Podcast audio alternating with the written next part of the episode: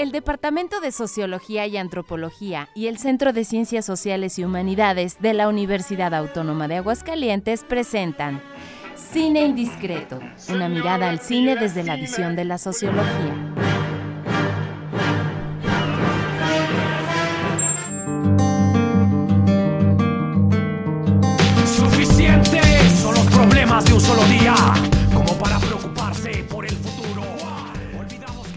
Hola de nuevo amigas y amigos sin indiscretos, muy buenas tardes para todos. Les saludamos con gusto desde el edificio 14 de Ciudad Universitaria en Aguascalientes este martes 28 de febrero del año 2023. Ya se nos acabó el mes también. Agradecemos que nos acompañen en esta media hora en su programa Cine Indiscreto y yo saludo con mucho gusto a mis compañeros de cabina. Luis Daniel Cueto López, ¿cómo está tu corazón? Muy bien, ya sabes que siempre estoy a todo dar. De repente ahí medio este, flaqueo, pero no, es de un ratito, mi perro. Un saludo muy especial, ya sabes, para toda nuestra comunidad cine indiscreta. Y este, por ahí que nos sigan dando like, ¿verdad? Y que nos comenten en relación es. a las publicaciones. Y ahí estamos nosotros muy activos en las Claro redes. que sí. E Isabela Campaña, ¿cómo está tu corazón? Hola, hola, bien, emocionada por estar de regreso y un saludo a todos nuestros seguidores que eh, están atentos a cada uno de nuestros programas. Oye, en Claro especial a la comunidad argentina. Claro que sí. Son muchos los seguidores, ya me platicaste. Mi corazón tu está papá, con ustedes. tu papá, por ejemplo. ¿verdad? Claro, claro. Salúdalo. ¿Cómo, cómo se llama? Eh, Gustavo, Gustavo, Campaña. Un saludo, Un para, el señor. para el señor Gracias, Gustavo un fiel Campaña. seguidor, ¿eh? Comparte es. publicación. Muy Ta- bien. También mi mamá está ahí compartiendo ¿También? cada programa. Bueno, pues muchas gracias. Saludo para ellos. Bueno, el día de hoy nos vamos con el análisis social de una gran película. La película de Amores Perros de el mexicano Alejandro González Iñárritu. ¿Cómo Que ven? es el mismo, ¿eh? González Iñárritu. No son dos. González Así y es. Iñárritu. No. José María mismo. Pavón. Así es. Órale, pues. Pues vámonos, amigos. Vámonos, Vámonos. a iniciar.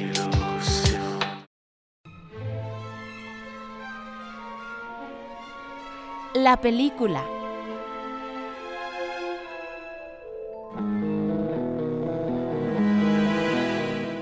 Bueno, ahora ah, vamos a hablar un poco de los datos acerca de esta gran película, que según tengo entendido es reconocida como una de las 100 películas que tienes que ver antes de morir.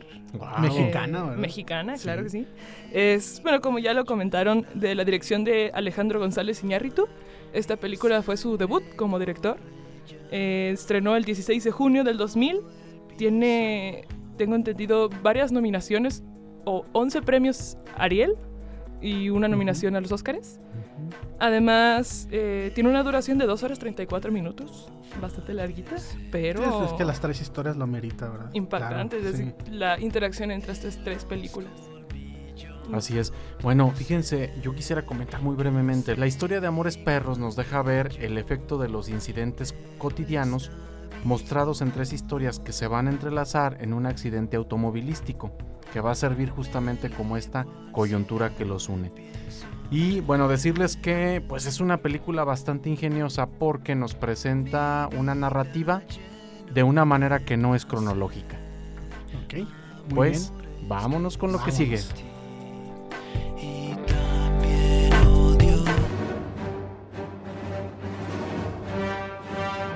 El análisis.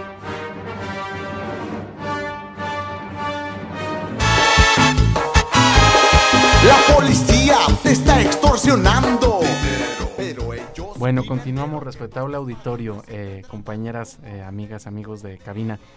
Yo quiero poner sobre la mesa de discusión el asunto del amor y desde luego también del desamor como un subsistema social en términos de como lo plantea Nicolás Luhmann, pero que es puesto a prueba, o mejor dicho, que va a poner a prueba a los personajes de esta historia, en este caso la pareja de Octavio y Susana, de Daniel y de Valeria, así como eh, la pareja del Chivo Y su hija. y Maru, Sí, ¿verdad?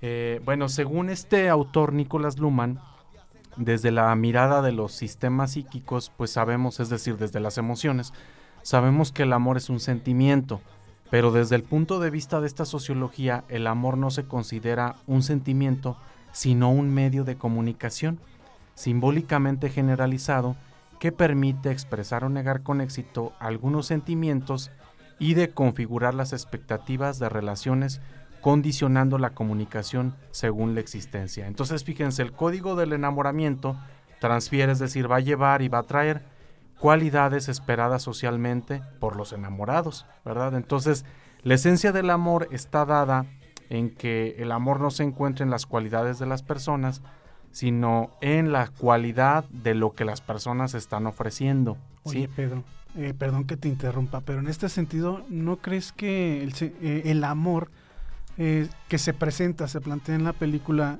también para ti, Isa, no, no va este, un poquito como que en relación a, un amor, pues tal vez imposible, no sé si el término sea adecuado, me refiero, es el amor que siente eh, Octavio por la, pareja de su hermano. Y luego, en la segunda historia, es un amor eh, que es como una especie de mm, un segundo frente para el, personaje este en relación a la top model, ¿verdad?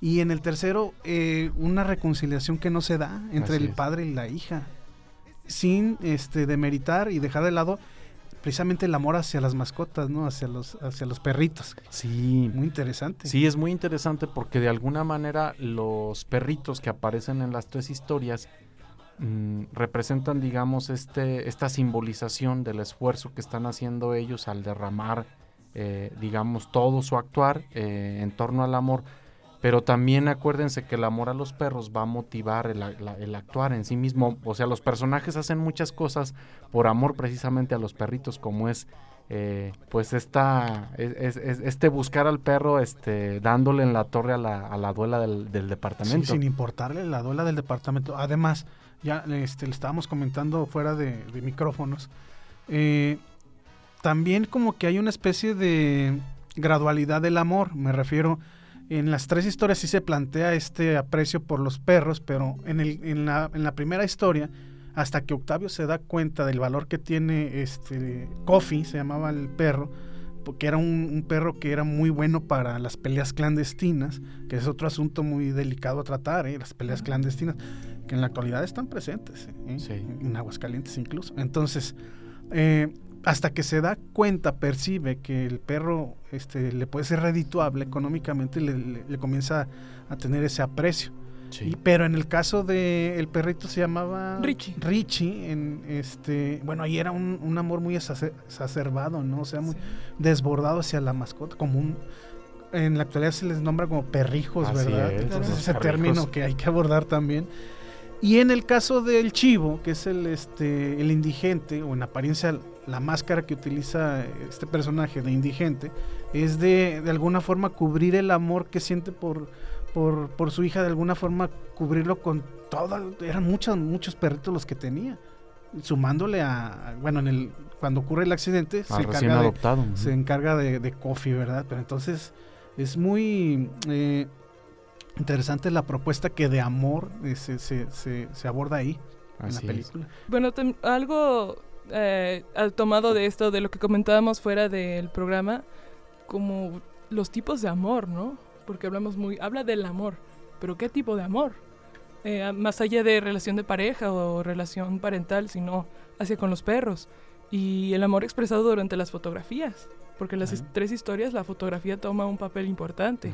En la primera a lo mejor no lo vemos tan directamente con Octavio y Susana, me parece que se llamaba. Sí, Susana. Eh, cuando el chivo encuentra la cartera de Octavio, las fotografías que tenía, y no nada más con su perro, sino con su hermano, y la fotografía de su mamá. Y la fotografía de la top model, acuérdate que le compran un departamento justo enfrente donde estaba esta mega fotografía de ella posando. Y dentro de su casa también. Después la tienen que retirar por la situación que le sucede. Y en la última historia, la del chivo, lo único que tiene en su cabeza es lo que está arriba de su cabeza, que creo que algo así mencionaba el director, es la, la imagen de su hija y, cómo se conmueve cuando va pasando con las fotografías, cuando se encuentra el mismo y una fotografía que se acaba de tomar, empieza a llorar porque se reconoce a sí mismo. Y la transformación de él mismo en poner su cara en una foto de su hija ya de grande. Ahora, eh, ya adelantándonos un poco, la, el final de la película es interesante porque nos da la, la idea, bueno, queda abierta la posibilidad, uno se puede imaginar esa continuación. Cuando yo veo que el chivo va caminando así sin rumbo fijo, pero rumbo a la, hay como una especie de, llano, desierto, va como que tomando rumbo yo quisiera pensar que va como que en busca de la hija, ¿no? De una reconciliación. Yo así lo interpreto. Así es. Bueno, yo mi siguiente comentario lo quiero ligar un poquito a lo que dije anteriormente. Mm, en el sentido de que la película de Amores Perros muestra la contraparte del amor, de lo cual casi no nos gusta hablar a la sociedad, porque digamos son estos aspectos un tanto cuanto molestos, ¿sí? Digamos es esta parte, este lado oscuro del amor, que es de lo que está lleno el filme, o sea, vemos mentira, cansancio, vulnerabilidad física y emocional, traición. Traición entre los socios, ¿verdad? Incertidumbre, desamparo.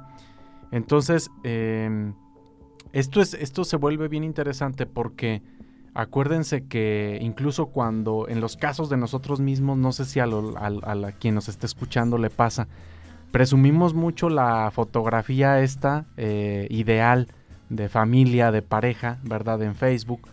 Pero detrás de todo eso, digamos, hay un ladito un tanto cuanto oscuro que no nos gusta presumir, pero que también, digamos, tiene una función importante porque al poner, digamos, eh, al amor en, prueba de ácido, ¿verdad? Le da, esa, le da precisamente esa fortaleza.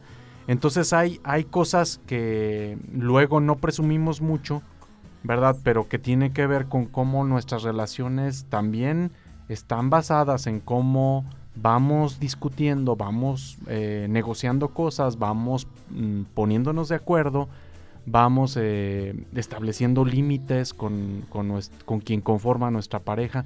Y entonces todo esto también le va dando saborcito. Ahora, en la película lo que vemos es eh, que este lado oscuro está puesto de una manera muy exagerada.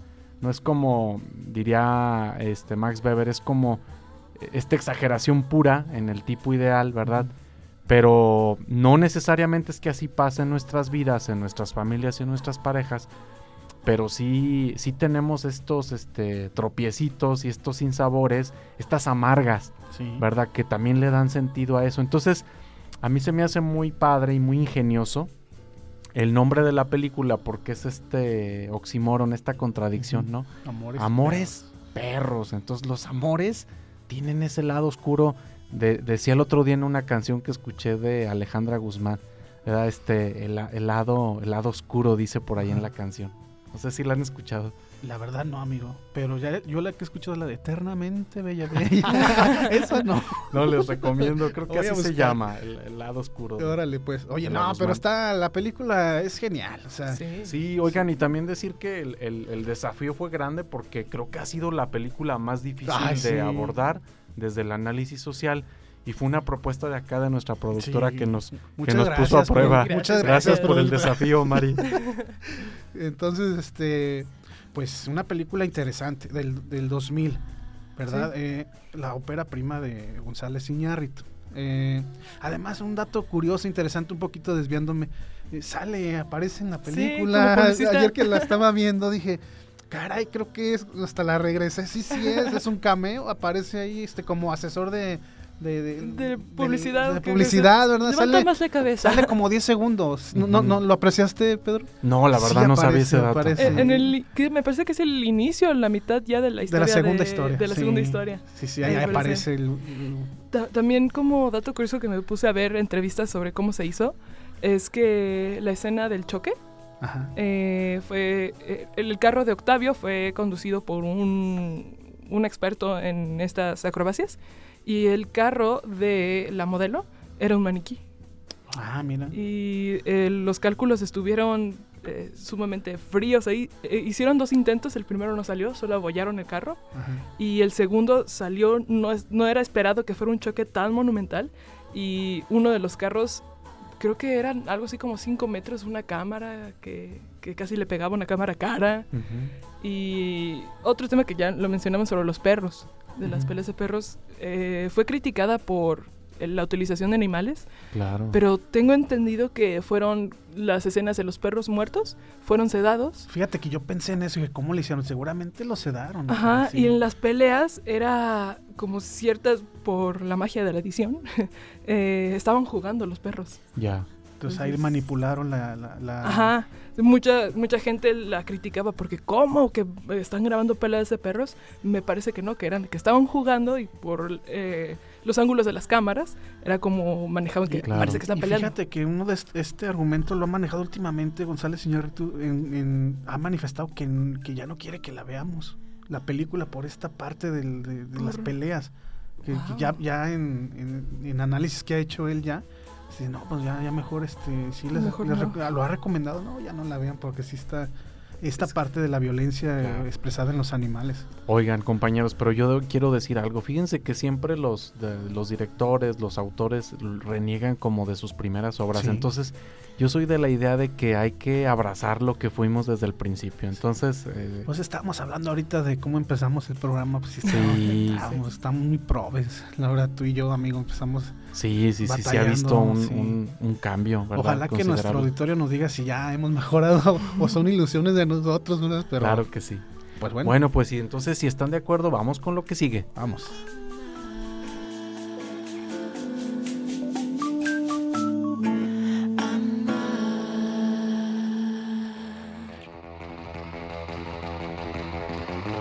La escena.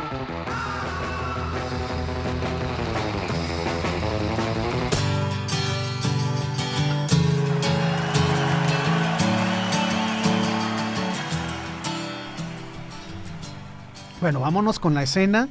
Y la verdad, he de confesarles, eh, compañeros, Isa, Pedro, estimada Mari, nuestra productora, eh, sí batallé yo aquí para la escena.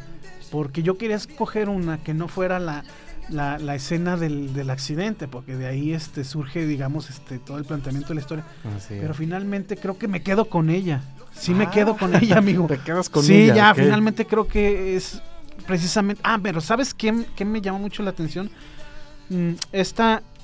Lo que nos ofrece el, el- el, este, el director es, bueno, eh, la sociedad, eh, cómo se comporta ante, ante una fatalidad, una, una tragedia. Sí. Bueno, pues algunos de los, de los ciudadanos sí se acercaron a apoyar, pero el caso del Chivo, antes de apoyar, se eh, por- aprovechó. se aprovechó y por ahí se robó la cartera de, de Octavio. Entonces, pues una crítica también a la- al comportamiento social, ¿no? Ante la tragedia. Así yo he es. visto memes muy interesantes de... Bueno, yo, sabes que yo soy facebookero, ¿verdad? Y tú también, pero de repente yo veo, a ver, son muy ocurrentes nuestros, nuestros este, amigos. Y por ahí pusieron una escena donde están este robándose cajas de refresco de esta embotelladora famosa mundialmente. Pero le colocaron una imagen, una, perdón, una música de como de como si estuvieran ayudando, no recuerdo el nombre, pero se ve así como la y luego re- la pusieron al revés la- la- la- las escenas, entonces da la apariencia de que en lugar de robarse los refrescos Están lo- llevando los están Acomodando. acomodando, entonces se me hizo muy este chistosa esa parte, pero retomando el asunto este, la verdad es que yo lo yo lo percibo así como yo me quedaría con la escena del accidente, pero esta parte de la crítica social, ¿no? De, de que si hay gente buena y gente aprovechada también. Síguete derecho, cabrón. Vamos a la casa del chilaquil, güey. ¡Puta madre! Métele, cabrón. ¡Agáchate, cabrón! ¡Agáchate, güey!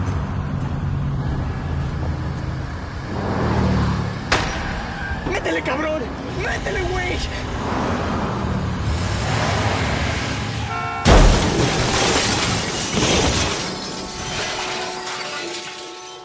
Eh, pues también me costó escoger una escena favorita. No sé, creo que lo que más me impactó fue el papel de las fotografías dentro de la historia. Por cómo estaban acomodadas y en dónde situadas. La cartera de Octavio, siempre trayéndola con él. La vista del departamento de la modelo. el- la cama eh, con la fotografía de la hija de Chivo arriba. Entonces, no sé, yo creo que como esa secuencia de escenas fue lo que más, más me impactó. Por la expresión que dan, los tipos de amores que expresan, como mencionaba, de la mejor cara que ofrecemos o la cara más cómoda que tenemos para ofrecer. Claro. Creo que sería esa. Muchas Pedro, gracias. Le pregunto a Pedrito.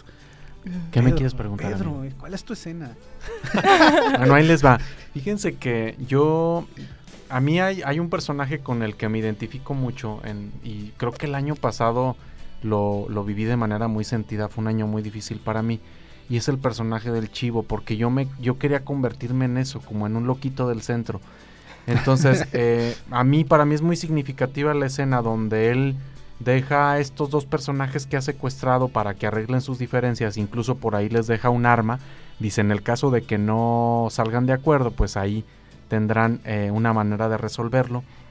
Pero entonces él empieza como a cortarse las uñas, a cortarse el cabello y a bañarse, a arreglarse, ¿verdad? Nuevamente. Y esto me recuerda mucho la salida geográfica, pero también socio socioemocional eh, de los problemas de, este personaje, ¿verdad? Del chivo.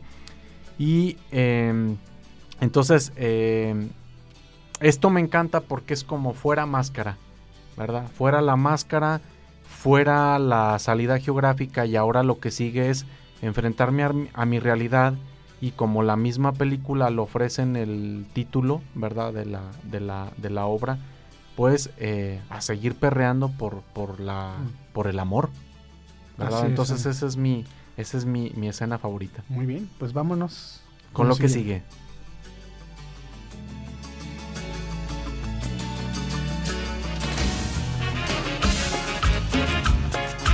Vamos todos con el garrote.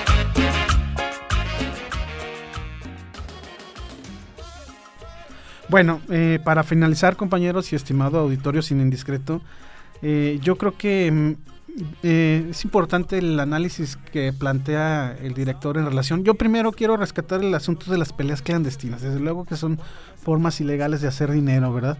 Y aquí se aprecia, quiero pensar que es como la parte del centro de la Ciudad de México, algo así, porque es como una vecindad no abandonada, ahí donde se desarrolla las peleas clandestinas.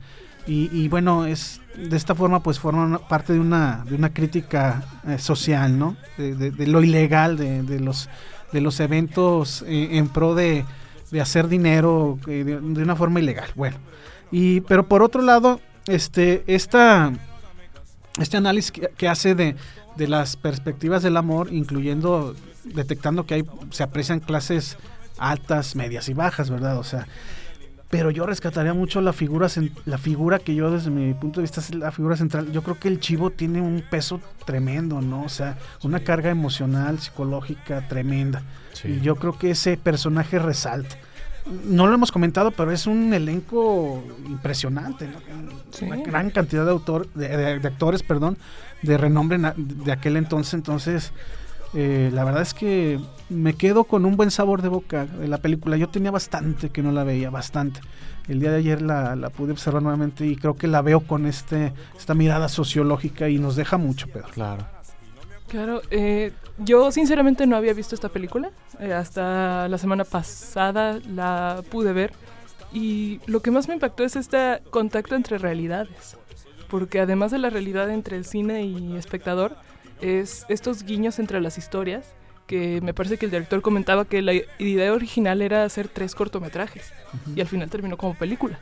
Pero esto, antes el choque cuando la modelo ve al chivo con su carrito, luego también que me parece que el chivo se encuentra con eh, el hermano de Octavio, Ramiro y Susana. Esta precisión de dar detalles entre guiños de historias y que a pesar de que casi no conviven entre estas tres historias, además del choque, una depende de la otra. Oye, esta, esta, esta fórmula la, la, replicó después en Babel. ¿Te acuerdas? O sea, estas tres historias que se complementan, que no se encuentran, pero que de alguna forma eh, tienen una interrelación. En Babel también se observa muy bien. Claro. ¿Y usted, amigo? Bueno, yo quisiera decir que para mí es muy llamativo el asunto del propio título de la, del filme. Sí, Amores Perros, ¿verdad? Que es un juego de palabras que va a contraponer lo deseable con lo indeseable. ¿sí? El amor con las pruebas de ácido a las cuales socialmente se va a someter el amor. Entonces esta película nos obliga, ¿verdad?, a reflexionar en cuán importante es reconocer desde mi punto de vista y sacarle provecho al lado eh, oscuro del amor. O sea, eh, yo insisto en que es algo que luego no nos gusta ver, pero es algo, es como sacar provecho de la confrontación, ¿no? Es como reconocer que todas nuestras relaciones afectivas y de amor tienen ese componente conflictivo y que reconocerlo y, al aceptarlo como parte de nuestra naturaleza lejos de empobrecernos, nos enriquece. es necesario también esta parte del, del conflicto, ¿no? De la negociación, del diálogo, de la es. comunicación.